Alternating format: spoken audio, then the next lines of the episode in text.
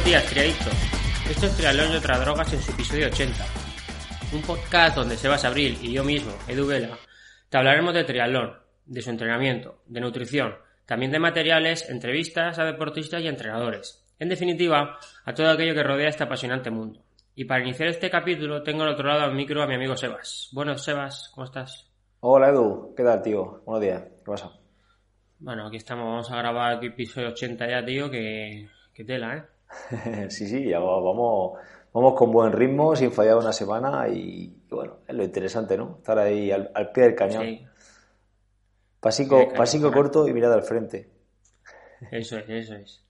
Bueno, ¿qué, ¿cómo ha ido tu fin de semana? Muchos viajes, está por ahí por Córdoba, me imagino, ¿no? Sí, estuve allí toda la Semana Santa. Bueno, me fui el martes, martes santo, Em, y volví el domingo y estuve allí pues entrenando poco, la verdad, porque no allí me es complicado entrenar, el tiempo además ha estado malo, mejor que aquí porque yo me mandaban vídeos de aquí de Caravaca y tal, y aquí estaba lloviendo todo el tiempo, la gente no podía entrenar y yo allí pues pude sacar algún entrenamiento medio decente, pero me cuesta, me cuesta allí, sobre todo el gimnasio y la natación, me cuesta mucho hacerlo, muchísimo, porque no, no tengo, no tengo disponibilidad en el pueblo donde estoy y claro, y tengo que estar viajando un pueblo, a otro, eh, sabes tú que en Semana Santa pues cierran, cierran muchos centros y en fin, una mierda para, entrenar, pero bueno, ahí estamos. ¿Tú qué? Bueno.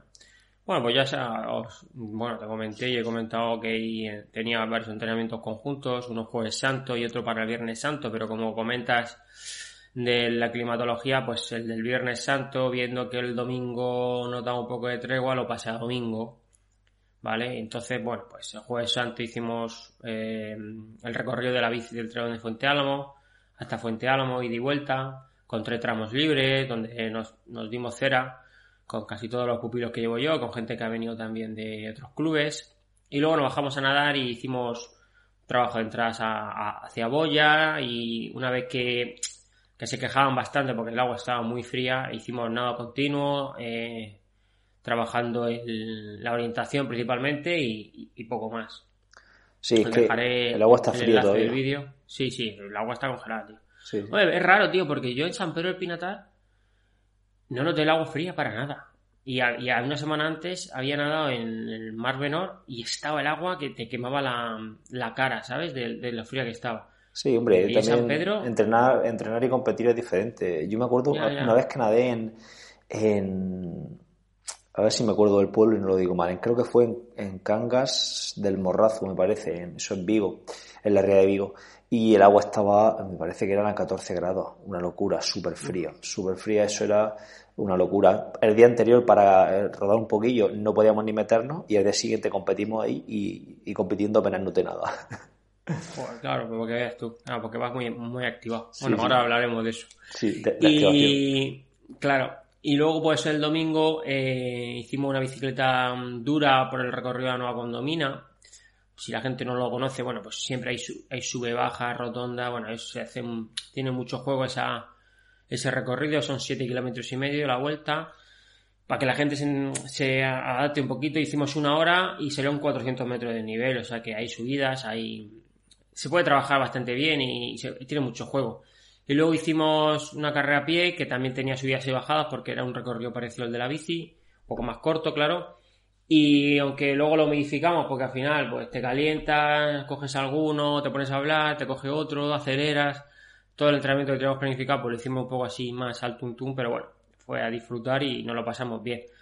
Dejaré los dos vídeos que hice de, del, entrenamiento para que la gente, si no lo ha visto, pues que lo vea, que están bastante bien y están muy chulos. Vale, vale, perfecto. De, todas formas, el, recorrido este de la nueva condomina y es técnico, ¿verdad? Hay mucha curva, contra curva. Muy interesante. Es, muy interesante por eso, porque aparte de tener desnivel, hay eh, rotondas, salidas, eh, como dices tú, curveos. No sé, yo lo veo, lo veo muy, muy bueno para, para iniciarse encima de la bicicleta porque no hay tráfico. El horario que fuimos de 9 a 10 10 y algo no hay coches, a lo mejor te cruzas con algún coche que baja de algo que sube a los centros comerciales, pero muy poco, muy poco tráfico. Y parece que está cerrado, ¿sabes? Es, totalmente un circuito de, de, triatlón, muy parecido. Si la gente conoce el duatlón de Jekla, de ese estilo es. Sí, sí, sí, sí. No, está, yo, bueno, yo conozco aquella zona de, ir a los centros comerciales, no, no de entrenar por ahí. Eh, pero bueno, está, está muy bien. Y, ya por, y, bueno, y para terminar, pues el sábado haremos otra, ¿Ah, simulando, sí, hay una subidita que sube hasta, hasta una zona de residencias que es la, el Torreal y esa subida la haremos dos veces simulando un poco por man porque es parecido por man, tiene subidas bajadas, subidas bajadas, luego pica más fuerte hacia arriba y lo haremos parecido también este sábado, pues si alguien nos escucha y quiere venirse, porque que se ponga en contacto conmigo y le digo la hora y demás. Sí, pues allí hay una subida bastante interesante, ¿eh? Tendrá tres kilómetros, ¿no? Así, más o menos. Sí. Sí, si es hecho por man, es muy parecido a por man, ¿sabes? Muy. Mm. ¿Va? ¿Tú vas a por man? Si me deja la espalda, sí, estoy sin nadar 10 días. No sé, pues no puedo nadar, no puedo hacer el gesto del recobro ni nada de eso. Hmm. Cuando corro me molesta y cuando voy bici me molesta, pero nadar, como implica más grupos musculares, no, no sé si voy a poder. Probaré mañana, creo, a ver si voy. Pero sí, quiero ir, quiero ir. Estoy, estoy pero no sé, no sé si ir o no, la verdad. Tengo ganas de correr ese triatlón porque es un triatlón muy duro, un triatlón que la bici es determinante y, no porque esté fuerte en bici, sino porque me gustan los triatlones así, pero es que nadando estoy, estoy bastante flojo, entonces, bueno, creo que me dé para salir del agua por lo menos. Puede, puede recuperar luego la bici, es si el recorrido es duro, seguramente alguno claudicaremos donde me meto yo. Así que. Ya, das por hecho que va a salir delante medio del agua si voy, ¿no? Hombre, pues vamos, vamos. En un campeonato de España te metí cuatro minutos en 1500, pues ahora te meteré dos, fácil. Así por vacilar un poco, no pasa nada. Sí, sí, sí. Eh, ah, bueno, y para terminar ya, eh, ya empezar con el episodio, dar las gracias a José Luis Lidón, que se puso en contacto conmigo a través de, Instagram. Sí. Es un chico que organizaba el dualón de, de Lorca, ¿vale? El medio distancia, y me dijo que me había guardado una mochila con, cosas que daban ahí, geles, camiseta y demás, por haber eh, promovido el, el dualón, que nosotros yo no lo promuevo ni con, ¿sabes? Ni con ánimo de lucro ni nada. Yo, pues, hablo, como sabes que nos conocemos aquí, hablamos de todo lo que nos salga y hablé de ese dual que me gustaría hacerlo, que me tal. Y el chico, pues a través de, Instagram se puso en contacto conmigo y ayer me dio la mochila y agradecer a él, a, al presidente del club también, que es el que se movió para encontrar la mochila y demás, porque no quedaban. Así que muchas gracias a todos y bueno, el año que viene a ver si la, la climatología nos deja y, y la vida familiar también me deja y puedo, puedo participar. Muy bien, perfecto, tío. Pues nada, pues yo para terminar con esta intro, simplemente, pues decir un par de novedades que he metido en mi, en mi plataforma, en mi página web. En primer lugar, eh, he puesto en la página principal una, un botón de, propuestas para que la gente eh, que quiera proponer algún tipo de curso o de plan de entrenamiento que me lo diga por ahí. De hecho, lo, lo dije ayer en el podcast y ya tengo varios, varias personas que han votado para un plan de triatlón sprint y está en primera posición. Lo empezaré a elaborar en breve. Y bueno, creo que era interesante ponerlo en abierto porque esto, esto lo tenía para los suscriptores solo y creo que también es interesante que la gente pues vote lo que le gustaría encontrar y si se hace ese contenido pues entonces se podrían apuntar. Entonces creo que algo que puede ser interesante. Y luego, eh, por otro lado, eh, voy a hacer otro, otro podcast. ¿Otro? No, no, bueno, pero este va a ser, va a ser diferente. Quiero hacer un podcast e incluirlo dentro de lo que es la suscripción a, la academia, esos 10 euros mensuales, donde, donde van a estar, bueno, va a ser un podcast, no sé si será quincenal o, semanal o qué recurrencia tendrá, pero sí un poco para ir diciendo ahí, eh, más que diciendo, para ir contando lo de los cursos, pero en formato audio, ¿vale? Es decir, eh, si hago un curso de fuerza, pues también tenerlo en formato audio para que la gente lo escuche. Y es que yo creo que es mucho más fácil de consumir eh, un curso de fuerza, por ejemplo, en, podcast que, que en vídeo. ¿no? Entonces, habrá contenidos que se, se adecúen más al formato audio y otros que se adecúen menos, pero bueno, voy a probar, he hecho una encuesta entre la gente que está suscrita y el 70% me ha dicho que, que quiere, que quiere ese contenido en formato, en formato audio. Entonces, yo creo que va a ser, va a ser interesante. Contaré ahí eh, cosas sobre entrenamiento eh, muy de forma muy profunda, porque es para suscriptores premium que están pagando. Y, y, luego también pues meteré algún episodio extra donde profundizaré a lo mejor sobre algún tema que, en fin, eh, ahí no voy a tener tiempo de, por ejemplo, aquí nosotros siempre intentamos hacer 45 minutos, ¿no? Una hora como mucho. Ahí me da igual, si tengo que estar hora y media hablando sobre un contenido, pues voy a estar, ¿vale? Eh, no voy a tener esa, ese, ese, ese condicionante del tiempo, ¿no? Y bueno, y, hasta ya para terminar, eh, simplemente este domingo eh, comentar que, voy a hacerle un directo a, Sergio Catalán, que tiene un podcast que se llama Mi Gym en Casa. Y bueno, es un podcast que está bastante bien sobre calistenia y sobre entrenamiento eh, con tu propio peso corporal en casa. Y vamos a, un poco a, sacar ahí algunas conclusiones acerca del entrenamiento de fuerza en casa, adaptado para, para triatletas y, y deportistas de resistencia. Así que, pues si os interesa, pues ahí el domingo voy a hacer ese directo para para esos suscriptores premium. y nada, tras todo este autobombo, vamos a pasar al episodio.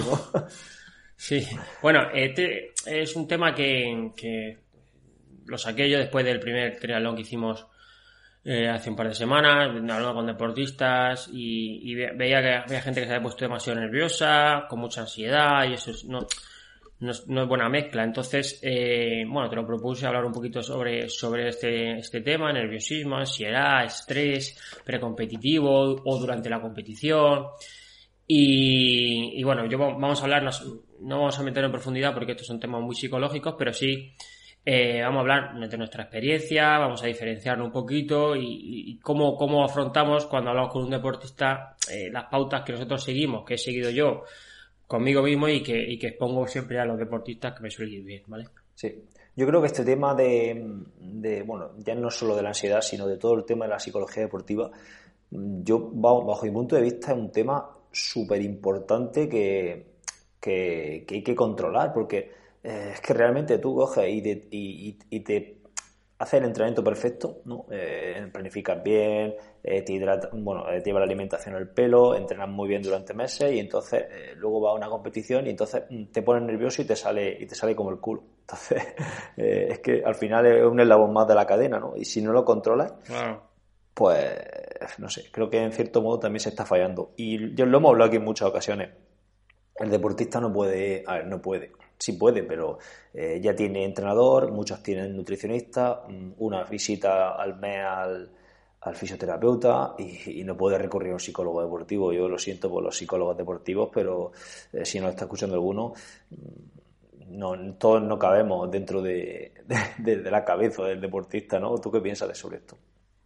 Sí, yo creo que, que, tiene, mucha razón, ¿no? Eh, el problema del deportista amateur es ese, que al final económicamente pues eh, tienes que saber elegir. Si tienes entrenador, nutricionista y vas una vez al mes al fisio una vez cada 15 días, pues ya estás teniendo un gasto mensual bastante elevado. En tener psicólogo deportivo pues es sería otro paso más económicamente hablando. Entonces, pues lo dejamos siempre un poco de lado porque principalmente económicamente no, no creo que se pueda que se pueda subaste, o sea, eh, subsanar, es decir, eh, tenerlo, ¿vale? Sí. Y, y, también, y si nos habla un psicólogo, yo creo que no, no, no entran dentro del deporte eh, como debería, como hacemos los entrenadores, como hacen los fisios, ¿no?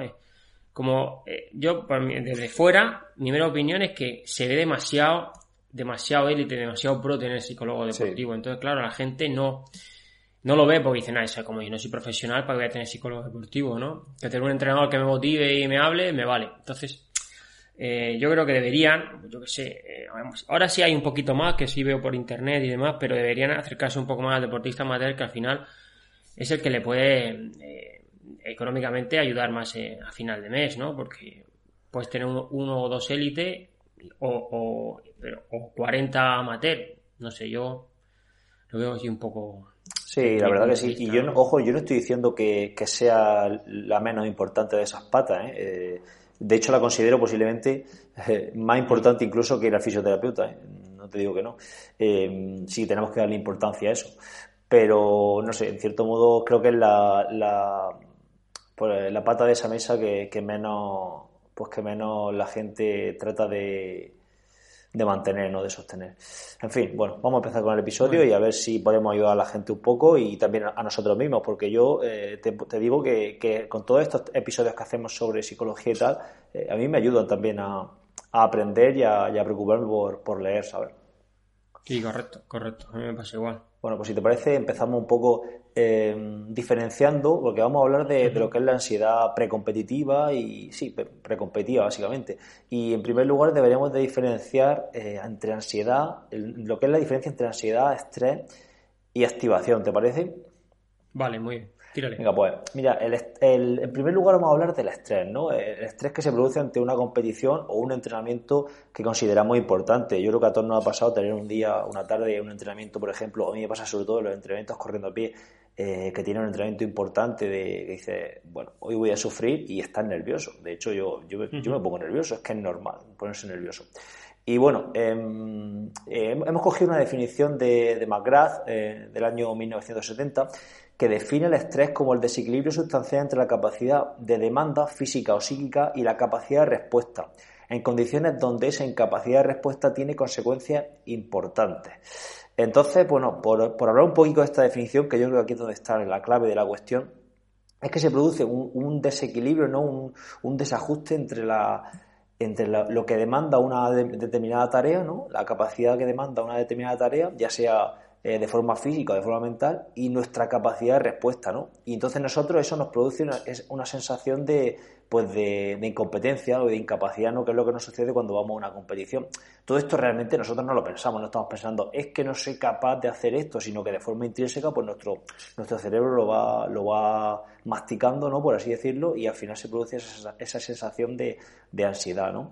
Y bueno, y, lo importante aquí, o la, o la segunda clave sería en condiciones donde esa incapacidad de respuesta tiene consecuencias importantes, es decir, si yo no, no respondo bien ante esa demanda que se me va a exigir, por ejemplo, hacer un triatlón ¿no? o competir en un triatlón, no voy a responder bien, eso tiene consecuencias importantes. Mm, tenemos claro, bueno, yo por lo menos tengo claro, que las consecuencias no son importantes, ¿no? ¿Tú qué piensas? Hombre, eso está claro. El, problema de todo eso es que, tú te generes eh, una consecuencia importante, porque eh, pienses que si no lo haces bien, pues vas a al final no eh, todo lo que le has dedicado, si como has dicho tú, si tienes nutricionista, vas al fisio cada 15 días, entrenador, y ese día no te sale bien, pues para ti la consecuencia es muy importante porque has gastado un dinero muy eh, durante varios meses para que ese día eh, todo salga, bien. Pero como dices tú, esa consecuencia al final se la, se la tiene que establecer cada deportista. Yo creo, como tú, que las consecuencias no tienen que ser malas, porque al fin y al cabo el deporte y tienes que saber disfrutar. Sí, hay gente que eh, gasta más o entrena más y gente que gasta menos y entrena menos. Pero al final todos entrenamos. Yo siempre se lo digo a mis deportistas. Digo, eh, es que me ha ganado tal. Digo, vamos a ver. Aquí, de los 180 que han entrenado, que han competido, perdón, 100 entrenan. Digo, pues tú tienes que tener que tú has entrenado, pero es que el que tienes al lado también entrena. Entonces, esa consecuencia de que te ha ganado, que para ti es muy importante, pues tienes que darte cuenta que que, la gente también entrena, macho. Que, esto aquí no eres el único que tiene nutricionista y entrenador, ¿eh? ¿Sabes lo que y, que esto, por ejemplo, un deportista de nivel élite que se está jugando una becado o se está jugando eh, su tercera plaza o la segunda plaza para entrar a unos Juegos Olímpicos, sí que puede, eh, pienso yo, eh, pensar que, esa, que la consecuencia o que el rendimiento en una determinada competición o en un circuito o en donde sea, pues tiene una consecuencia importante. Va a perder la beca, la beca ADO, por ejemplo, y eso va a permitir, le va a impedir, mejor dicho, pues que sea profesional los siguientes cuatro años. Entonces, mm, ahí a lo mejor sí que tiene fundamento eso, pero en, las demás, en los demás casos no. Y esto realmente viene un poco eh, de. Yo estoy leyendo esta mañana y viene un poco de, de nuestra evolución, ¿no? Hace miles de años el hecho de no estar preparado para responder ante un determinado suceso, pues sí que tenía consecuencias importantes. Tenía consecuencias importantes a lo mejor de que moríamos, ¿no? Nos podíamos morir, podíamos quedar fuera de nuestro, de nuestra manada, ¿no? Por así decirlo, de nuestra, de nuestra, de nuestro poblado, por una, si nos rechazan por un rechazo social, por ejemplo, o si no somos capaces de huir ante el ataque de un tigre, por ejemplo, pues podemos morir, ¿no? Entonces, realmente eh, era importante eh, responder con, con, autoridad ¿no? ante, esos, ante esos estímulos estresantes. Pero hoy día esto, esto tiene una, tiene, tenemos consecuencias mínimas. Estamos ya vivimos en una sociedad y no, esto no se da. Y realmente estamos preparados para soportar, eh, esto lo leí yo hace tiempo, estamos preparados para soportar grandes eh, grados de estrés de forma muy puntual. Por ejemplo, nos ataca un tigre, ¿vale? Pero lo que no estamos preparados es para el estrés continuo que tenemos. Una persona, por ejemplo, pongamos un triatleta de nivel amateur que se tira toda la semana con un estrés típico de, una persona normal, de ir a trabajar todos los días, mm, de llevar a los niños al cole, de al volver a ayudarles en las tareas de casa o las tareas escolares a los niños, hacer las tareas de casa, en definitiva, pues lo que es un, un quehacer diario de cada persona, pues y luego al fin de semana encima de todo se estresa porque tiene, porque tiene competición. Bueno, y además eh, sumamos al, día a día el entrenamiento. Entonces, estamos continuamente mm, soportando un estrés de bajo grado de forma recurrente, que esto es lo que no es positivo para nosotros. Realmente eso eh, tiene una serie de respuestas que ahora hablaremos que no son, que no son positivas. Mira, eh, por poner un ejemplo y terminamos con el inicio este. Yo cuando empecé cuando, como profesor, trabajaba como profesor, trabajaba en un club de natación, trabajaba como entrenador, familia y quería entrenar, ¿vale? Y estuve un mes intentando mantenerlo todo y era meramente imposible. Al final el estrés me llevaba a tener un agotamiento mental sobre todo y físico brutal. ¿Qué decidí? Pues mira, prefiero tener menos ingresos mensuales porque al fin y al cabo me quito un trabajo, ¿vale? Pero tener vida y, y, tener menos grado de, estrés. Yo creo que, muchas veces eh, nosotros mismos nos ponemos ese grado de estrés, ese grado de, de mecanismo de defensa, ¿no? Porque queremos hacer cosas que meramente son imposibles. O sea, si, tú con un trabajo echabas 12 horas de entrenamiento, pero con otro trabajo no puedes echar 12, pues echa 8, no pasa nada. Claro. Otro año, pues echarás 12. Esto es así.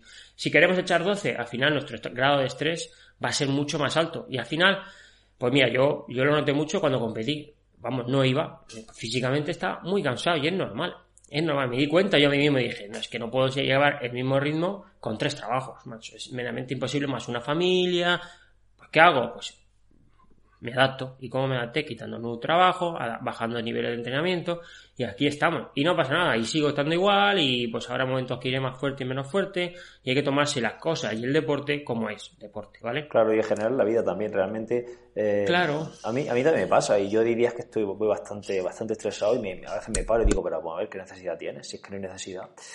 Pero bueno, eh, al final esa, ese estrés, ¿no? Ese estrés que hemos hablado anteriormente produce una, una respuesta fisiológica que sería un aumento de, la activación, ¿no? Sube la frecuencia cardíaca, suben también las catecolaminas, ¿no? La, noradrenalina y la adrenalina, ¿no? Eh, aumenta, hay un aumento de la frecuencia respiratoria y eso eso realmente es positivo, ¿no? Es positivo cuando tienes que huir de un tigre, por ejemplo, pero no cuando tienes que ir a la clase a águila, ¿no? Es lo, que estamos hablando. Exacto, Y todo esto pues deriva finalmente pues en un, en un estado emocional que es lo que a lo que a donde vamos con toda esta introducción que estamos haciendo del tema, que a la ansiedad, ¿no? Que al final es la consecuencia de, de esa gente estresante que en este caso podemos hablar que era el día a día nuestro de una persona normal o la competición que al final donde vamos es donde, de donde, vamos a hablar todo este rato ahora después de la competición o, por qué también por qué no decirlo de un entrenamiento exigente la ansiedad que al final eh, produce un estado de preocupación y un desajuste a nivel físico eh, consecuencia de, pues de, no, de no encarar bien todos esos, esos agentes que son estresantes. Correcto, es como, para que la gente lo entienda, es un desequilibrio entre lo que se demanda o nos demandamos y nuestra capacidad de respuesta. Si tú tienes, demandas una cosa y tu capacidad de respuesta está por debajo de lo que tú te has demandado, pues al final ese, ese, ese grado de estado emocional de ansiedad se aumentará porque no llegas a lo que te has demandado, eso está claro, ¿vale? Claro, eh, pero ese, desajuste es subjetivo, eso, eso te, lo, te lo pones tú.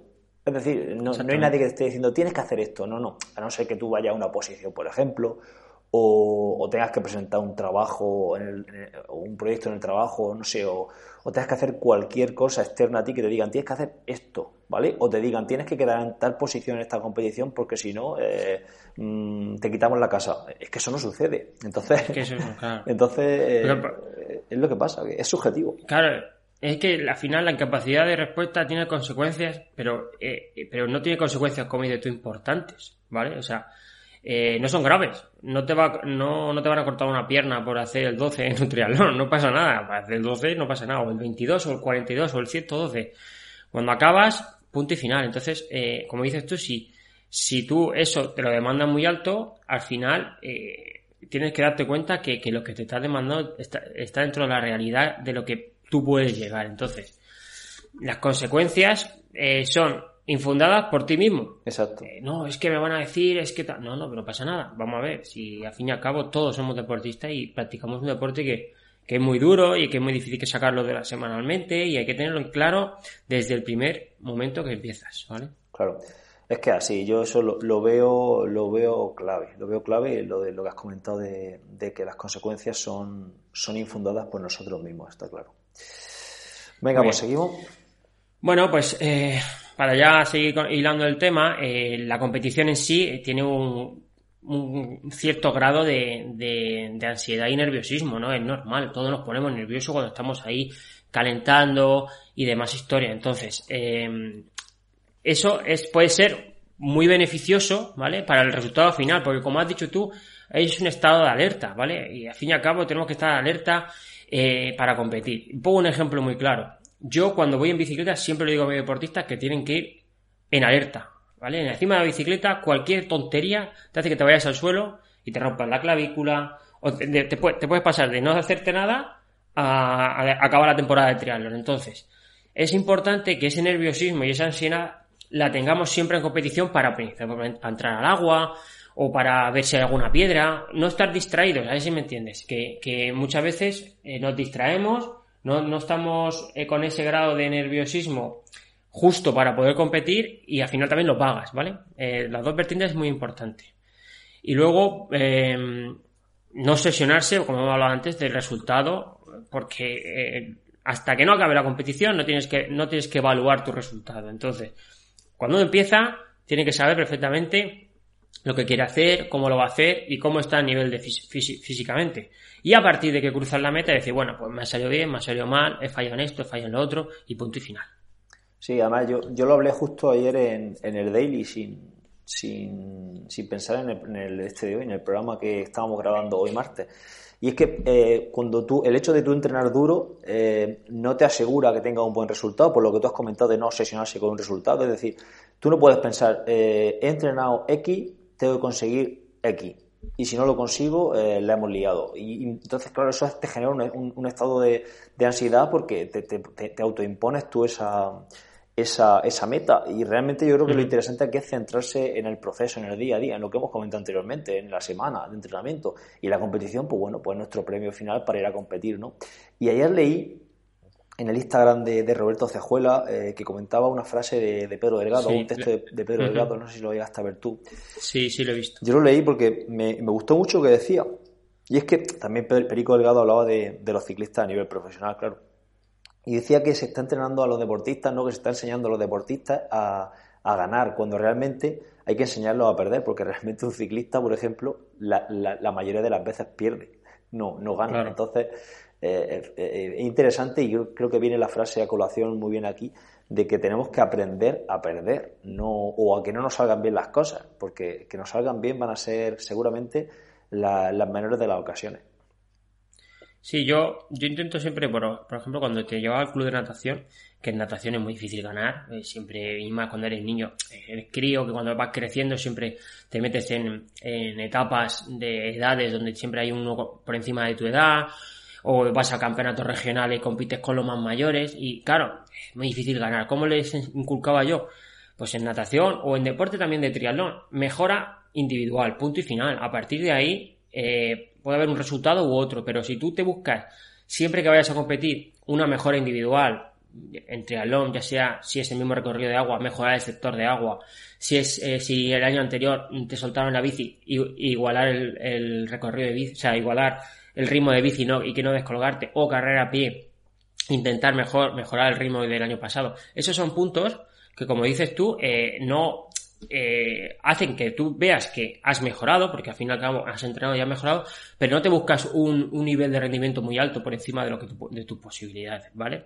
Y, siguiendo con este tema, eh, y hablando de lo que hay, hay que, hay que ser, ser ambicioso, como he dicho, pero no obseso, es decir, no obsesionarse con llevar eh, eh, todo al extremo, decir, no, no, es que yo tengo que ganar a este porque, claro, me ganó el otro día, si todos somos competitivos y todos nos gusta llegar a meta, sprintarle a alguien y demás historias. Pero siendo siempre eh, con unos niveles acorde a tu rendimiento, punto y final.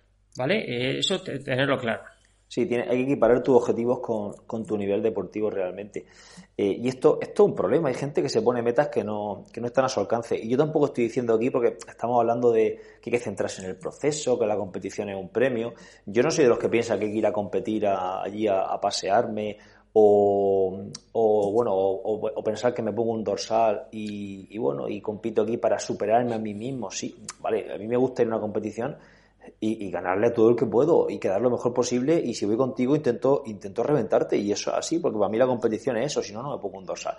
Pero también dentro de unos límites y sabiendo que esto es complicado de explicar. ¿eh? Yo, conforme estoy hablando y conforme estamos avanzando en el tema, veo que cada, cada vez nos estamos metiendo aquí en un potaje que no sé cómo vamos a salir, pero, pero veo que, es complicado eh, el hecho de, que la persona sepa eh, diferenciar eso, diferenciar, eh, o mejor dicho, equiparar su objetivo al nivel que tiene realmente. Sí, bueno, y para que la gente no vaya, no vaya hilando, eh, teníamos pensado seguir describiendo eh, cómo controlar el nerviosismo o apaciguar la ansiedad en competición, que siempre solemos hacer, ¿vale? Es que hemos empezado, bueno, he empezado yo hablando del punto S y no, no, no lo hemos hilado, ¿vale? Em, siguiendo hablando de, cómo, cómo podemos eh, afrontar, afrontar ese nerviosismo y esa ansiedad. Por ejemplo, si eres una persona muy nerviosa, y no, no es mi caso, yo soy bastante tranquilo, pero yo tenía épocas que en competición no dormía por las noches, macho. O sea, llegaba eh, tres días, dos días de competición y me costaba un montón hilar el sueño. Es decir, eh, a lo mejor dormía tres horas y cada vez no, eso no puede ser. Eso no, yo me di cuenta cuando ya maduré deportivamente y dije, ah, yo no puedo estar poniéndome de los nervios porque voy a correr, yo que sé, por man. Vamos a ver, sí, me pongo nervioso, eh, a lo mejor cuando me despierto, ese nerviosismo, esa estimulación de competición, pero no puedo estar así. ¿Y cómo apacigué todo eso? Bueno, pues yo era muy paranoico de mirar la lista de inscritos, a ver quién va, quién no va, a ver si puedo. Y ya me hacía yo mi cábala de yo voy a salir con este. Eh, un día decidí no mirar, o sea, directamente es que me da igual quién vaya. Entonces, a partir de ahí, eso me baja mucho el nerviosismo, porque no sé quién va. Cuando yo llegué allí, pues ya como ya es el día de la competición, veo, digo, ah, mira, está este, está este, ¿sabes? Es una forma de, de, de, darme, que me di cuenta que eso no, que no me lleva a ningún lado, porque al fin y al cabo iba a hacer el mismo resultado mirando lista mirar lista, porque al final el nivel que tienes es el que tienes, la gente es el nivel que tiene y vas a estar ahí, punto y final. Entonces yo siempre me he dicho a mí mismo que voy a rendir dentro de mi nivel. Hay años que estoy más fuerte, pues ese año pues más adelante.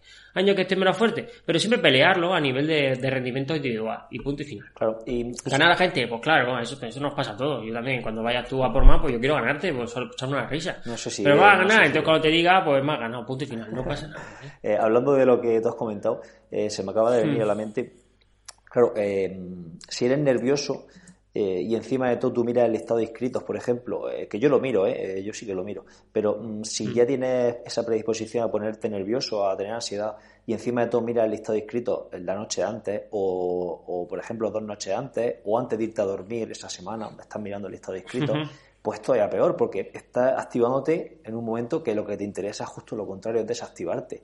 ¿Vale? Entonces, claro, hay mucha gente que comete ese error y no tenía pensado comentar eso, pero mm, suele pasar. Y es que te pone a mirar el listado de inscritos, te pone a mirar cosas sobre la competición o, algo que yo hice, por ejemplo, también en Soria, que a posteriori me di cuenta que, fue un error. Y es que yo fui a la reunión técnica de, los cadetes y de los juniors, eh, entre ellos solo a, entré solo a la, reunión técnica y luego por la noche hicimos una pequeña, un pequeño briefing ¿no? en, la, habitación del hotel a las diez y media de la noche. Y ahora a posteriori me estoy dando cuenta que fue un error, porque estás exponiendo a los críos, aunque, aunque digas, aunque pienses que no, pero la estás exponiendo a una situación de nervio la noche antes de competir, cuando tienen que descansar justo a la media hora de haber terminado. Y yo creo que eso es un error. ¿Vale? Y bueno, al final un poco esto también sirve para aprender. Eh, otro, otro factor que puede ser mm, fuente de nerviosismo eh, o, que, o, que, o de potenciar ese nerviosismo puede ser también los estimulantes si tomas café o depende, cada uno tiene una tolerancia a la cafeína diferente. Eh, yo, por ejemplo, puedo tomar dos cafés o tres cafés de antes de competir y no me, no me afecta. Eh, no me afecta en el sentido de que no me pongo más nervioso de lo que me tenía que poner. Pero hay gente que sí, la cafeína le, estimula eh, en demasía. Entonces, claro, pues también tenéis que tener en cuenta eso. Y luego, hablando de, de sustancias, eh, yo sé que hay deportistas, eh, no conozco a nadie que lo tome, pero sí que sé que hay deportistas que toman melatonina eh, los días previos a competir para, para, poder dormir y descansar mejor. Entonces, pues a lo mejor puede ser algo interesante si no si tenéis muchos problemas a la hora de conciliar el sueño los días antes de competir, tomar algún suplemento con melatonina o algún o algún compuesto que lleva valeriana o algo así para, para, relajarnos. La melatonina realmente no es, suena suena mal, pero es una, es una hormona que, ¿no? que, que, lo que hace es activar, activar el sueño, por así decirlo, la sustancia. Correcto. Sí, vamos, que busquen las mañas para poder, para poder descansar. Siguiendo con, con las pautas, eh, hay que darse cuenta que al fin y al cabo hay que, siempre hay que intentar disfrutar de la competición, Pre, cuando ves a los colegas, durante, cuando estás compitiendo, siempre hay que intentar estar activo y, no, y no obsesionarse. Y luego, pues competición, hablar de cómo ha ido. Todo eso ayuda bastante a la hora de, de, apaciguar mucho los nervios. Sobre todo, pre, ¿no? Puedes hablar con alguien que tenga más experiencia, por ejemplo. Otro ejemplo, no conoces el recorrido de bici y estás ahí, coño, pues tu entrenador seguramente lo conocerá, si no algún compañero, oye, ¿cómo es el recorrido de Momina? Tal. Y una vez que te lo cuenten, seguro que baja tu, nivel de nerviosismo porque ya lo conoces. ¿Que estás muy nervioso? Yo te recomiendo que vayas y lo hagas. Cuando es una prueba muy... Eh, una prueba tipo, por ejemplo, Campeonato de España y demás, y llevas a lo mejor dos días antes allí, pues que hagas el recorrido de bici, que veas la, eso, todo eso apacigua bastante el nerviosismo, porque ya lo conoces, ¿no? Y a nosotros, no, a mí me pasa mucho ya, porque como he hecho todos los triatlón que hay en Murcia, pues yo me lo conozco. Y entonces digo, ese, ese nerviosismo de competición, de cómo será la bici, ya no lo tengo. Pero hay gente que, la que lo tiene, entonces, pues no sería, no sería mala idea eh, conocerlo, ¿vale? Eso baja mucho el nerviosismo. Sí, sí. Y, otra cosa que a mí me funciona es empezar a calentar pronto. Cuando estoy, casi nunca lo hago, pero, pero, cuando estoy, como te has dicho, en un campeonato así, eh, cuando cuando estás así un poco con los nervios precompetición, el hecho de, arrancar a calentar, de subir la frecuencia cardíaca por el, por el calentamiento, ¿no? De empezar ya a hacer deporte, como mm. que, bueno, eso pasa, ¿no? Eh, aquí no le ha pasado que se está orinando antes de empezar a competir, sale a competir y ya no se orina, ya es pensando en la competición, pues una vez que arranca a hacer, hacer esa actividad, eh, ya no, ya esos nervios como que se van, a mí por lo menos me pasa, se van apaciguando. Muy importante también, eh, hablando de pre-competición, llegar con, tiempo justo. Digo, con el tiempo necesario, ¿vale? No llegar con el tiempo pegado, porque luego, claro, eso, aumenta también, como dices tú. Si llego con el tiempo pegado y quería calentar o moverla, o moverla, o ver por lo menos los cambios de la bici, ya llego tarde, no puedo hacer eso, en mi cabeza empieza, no he calentado, he llegado tarde, no me da tiempo. Entonces todo eso, al fin y al cabo, aunque seas tranquilo y tengas experiencia, al final eso te pone nervioso. Entonces hay que intentar siempre buscar los caminos que te lleven al nerviosismo exacto que necesitas para poder competir. Y, los caminos y los caminos que te lleguen a, que te lleven a llegar pronto a las competiciones. No te pierdas por el camino. También, voy, a comentar una anécdota. Fui fuimos al tirón de Elche hace pues, bastante años ya. Fuimos a correrlo por relevo y un, compañero hacía la natación y fue poniéndose el neopreno en, en el coche. Imaginad, imaginad con el tiempo que llegábamos y decía que iba conduciendo decía, mm, esto es bueno llegar tarde, así no te da tiempo a ponerte nervioso. Joder. claro, no iba ya de, nerviosismo puro y duro. Claro, los nervios, los nervios de, estar ahí en la salida no, no los tienes, los tienes en el coche porque estás llegando ya, pero vamos. Yo, yo me acuerdo del triatlón en, en Cartagena que se me vio el neopreno y digo, madre mía, el neopreno me lo he dejado tal, no sé qué. Entonces se lo pedí a, a, Jaime, otro entrenador, y claro, me lo puse de peso y corriendo y yo lo miraba y le veía con una cara encima de mí, me lo va a reventar. Porque estaba, estaba todo el mundo calentando y no me da tiempo a calentar y me puse el neopreno yo creo que en 30 segundos. Y claro, otro rato me miraba diciendo, madre mía, lo va a reventar, lo va a reventar. Pero al final no lo rompí, no lo rompí, me lo puse súper rápido. Muy bien. Eh, bueno, y siguiendo con el tema, eh, muy, es muy importante que durante la competición no, no evaluemos el resultado, ¿vale? Eh, eso nos va a generar también un poco de ansiedad. Si no hemos nadado bien, por cualquier circunstancia, porque a veces no se nada bien, recibe muchos golpes, te has tenido que parar, te han quitado las gafas, o te has caído en la entrada al agua, cualquier circunstancia. No hagas más mella en ese sentido, sigue compitiendo. ¿Por qué? Porque la competición da muchas vueltas. Puede ser, a mí me pasó unos años, no nadé bien, y de repente la cabeza de carrera se cayó y, y no había cabeza de carrera. Y la cabeza de carrera era mi grupo. ¿Sabes? Pasan cosas que a lo mejor nunca suelen pasar, pero pueden pasar, ¿vale? Entonces dices tú, no, he nadado bien, eh, siempre solo salir con los que hay delante, qué mierda de tri Pero de repente lo veo todos en el suelo y todo descalificado, uno había hecho no sé qué, digo, madre mía, si, me he puesto cabeza de carrera, sin darme cuenta, ¿vale? Eh, es preferible competir. En la bici me he descolgado, bueno, pues sigue trabajando, porque puede pasar muchas cosas. No puede pasar nada, y lo principal que pase es que vayas más para atrás, pero puede, se puede recuperar corriendo a pie a gente, eh, gente que va muy fuerte en la bici a lo mejor luego lo paga corriendo, y viceversa, gente que no dices tú, ah, sabes colgado, y de repente te coge porque como sabes colgado no ha gastado y te coge corriendo. Todas esas cosas es importante que hasta que no cruces la meta, no dejes de competir, porque si no, en el momento que empieces a pensar, Uf, no me ha ido bien, uf, qué cansado estoy, me he descolgado. Madre, madre, mía, esos son todos pensamientos negativos y el nerviosismo, ansiedad te va a subir y, no, y te va a bloquear. Sí, bueno, yo por, por, puntualizar esto, yo sé que es complicado no, no, pensar en lo que está sucediendo en la competición. De hecho, yo voy a poner un ejemplo, y en el duelón de Caravaca, cuando me, me corté del grupo que iba, y bueno, ahí ya da igual lo que pasara porque no iba, que no, es que ya se me había ido del grupo de donde iba y se me había ido bastante. Con lo cual lo que me centré era en, en hacer un buen sector final. Es decir, me, me, voy poniendo como mini objetivos dentro de la propia competición. Hacer una buena transición, o hacer un buen sector final, o quitarme el neopreno muy rápido, por ejemplo. Es decir, no, la competición no es solo el resultado, sino también pues pequeñas, pequeñas metas que, que, te puedes marcar dentro de la propia competición para que no, al final no sea, no te vayas con la sensación de que sea una debacle, ¿no? Eso, eh, que tampoco pasa nada, que hay cosas que, se, que han mejorado y al final si van mejorando, pues en esta competición he mejorado la T1, en esta la T2, en esta he hecho, eh, he hecho un buen, un buen sector en bici dentro de un grupo y no me he cortado, en esta me he orientado bien, pues al final todo eso son pequeños objetivos que vamos consiguiendo y llegar al día en que seamos muy parejos en todo el triatlón. Correcto. Me parece, me parece muy buena, muy buena decisión eso, cogerse mi, mi objetivo dentro de la competición, porque al fin y al cabo te va a, seguir, te va, te va a ayudar a seguir siendo competitivo. Claro. Muy bien, pues eso, más o menos ser, ser, ser, ser, positivo dentro de la competición sería definiéndolo un poco así, ¿no? Decir, bueno, no me ha salido bien, no he ido bien, eh, bueno, pues voy a intentar correr lo más rápido posible porque creo que puedo correr a 3.50, 3.45, 3.30, 4.10, me da igual, y mejorar mi marca en carrera a pie. Sería el siguiente aspecto que vamos a hablar, ¿no? Es ser positivo. Exacto. Siempre ser positivo dentro de la competición, incluido pre, competición y poscompetición, ¿vale? Sí, de hecho, el hecho de ser positivo hace que, yo creo que hace que esa, a ver, ser positivo, pero no ser un, un motivado, ¿vale? Eh, ser positivo en el sentido mm. de, de, de, pensar que las cosas van a salir bien, de pensar que, que es una competición que tenemos ganas de que llegue, de que, de que, de que hemos entrenado fuerte para ella ¿no? y, y, y, vamos, nos va a salir bien, pues eso va a hacer que yo pienso que, nuestra, que nuestro nivel de, de ansiedad y desactivación sea la correcta y no sea excesivo y nos no lleve a lo contrario, a rendir peor. Correcto. Y bueno, y para terminar, eh, y que es algo que, que, yo siempre suelo poner ahí entre el juicio y, y que no me gusta mucho, es el que dirán, ¿no?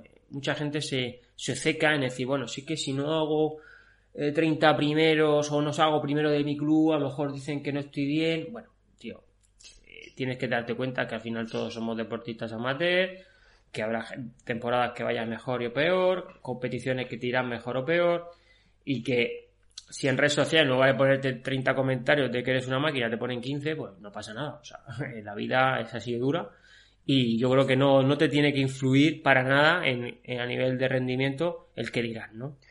Sí, no, yo tengo incluso gente que no ha corrido el dualón de, de, su, de su pueblo por, por justamente eso, porque dice que no estaba bien y no quería, no quería hacer el ridículo, cosas así, eh, bueno, cosas incomprensibles que yo no lo, no llego, no llego a entenderlo. Y es verdad que estamos muy expuestos hoy día y eso puede hacer que la ansiedad precompetitiva pueda ser mucho mayor, pero es que lo hemos hablado antes, un profesional puede podría, en cierto modo, preocuparse por eso. Pero, eh, pero es que nosotros no, no, Recordar que no hay consecuencias, eh, no hay consecuencias importantes de un mal resultado. ¿Vale? Todo esto del el tema de, del que dirán y de exponerse también está muy, muy relacionado con el tema de hablar en público. Es que hace, hace miles de años el hecho de tener un rechazo social, eh, el hecho de estar fuera de, de, la manada, ¿no? Pues era una muerte segura. Hoy día no. Hoy día, claro. si te sale el triatlón mal, no te van a excluir de tu grupo social y no te va a comer eh, un, un, tigre de dientes de sable en, en, medio de la sabana. No, no preocuparos por eso. aunque, aunque os creáis que, que, sí, pero no, no pasará nada. No pasará nada. Bueno, yo creo que hemos dado aquí unas pinceladas interesantes de cómo afrontar ese, esa ansiedad y nerviosismo. Y, y bueno, si alguien tiene alguna duda o quiere que puntualicemos en algún aspecto, pues ya sabéis que estamos abiertos a cualquier comentario y, y, y andaremos por aquí, ¿no? Sí, sí, que la gente comente. Eh, está la, por, por iVoox es por donde la gente más va comentando, vamos por ahí contestando. Y por cierto, llegó ayer una, una, una pregunta, más que una pregunta, una puntualización del, del episodio eh, con Carlos Contreras de nutrición. Y es que decía una chica que que estaba muy bien, que le había gustado mucho, pero que no habíamos profundizado en ningún tema. Eh, y la verdad que, nada, que nos da alas un poco para seguir trabajando, porque realmente ahora lo interesante sería coger a Carlos y en cada uno de los temas que hablamos hacer un episodio de cada uno de esos temas, así que estaría, estaría interesante. Bueno, pues no te preocupes que yo le mandaré un WhatsApp y, y, vemos qué, qué, disponibilidad tiene y podemos sacar, yo que sé, algún tema muy interesante. Y para el oyente es complicado en, en la primera toma de contacto con un nutricionista avasallarle solo con un tema. Yo creo que hicimos una batería de tocando todos los temas para que para, para eso, para que la gente no dijese, no, es que es más interesante que habléis de, de ayuda psicogénica o más interesante que habléis de qué tengo que comer antes de una competición o cualquier circunstancia de esa, ¿vale? Sí, bueno. cada tema de los que hablamos con Carlos, por ejemplo, por, por decir el ejemplo de Carlos, es que hay mm. manuales enteros de eso. Entonces, en una hora y media que estuvimos con él, eh, hora y cuarto, eh, no se puede meter todo, pero vamos, que, que lo, bueno de eso es generar el, el patrón, ¿no? buscar patrones de, de, lo que hay que hacer. Y yo creo que lo interesante es eso. Hablamos de todo y ahora vamos a especificar. Correcto. Bueno, pues si quieres despido el tema y hasta la próxima, ¿no? Sí, despide el programa y hasta la semana que viene. Recordaros que podéis escuchar este programa en cualquiera de las plataformas de escucha de podcast, incluida Spotify. Nada más por nuestra parte, nos escuchamos la próxima semana. Un saludo desde Murcia y hasta entonces. Venga, hasta entonces.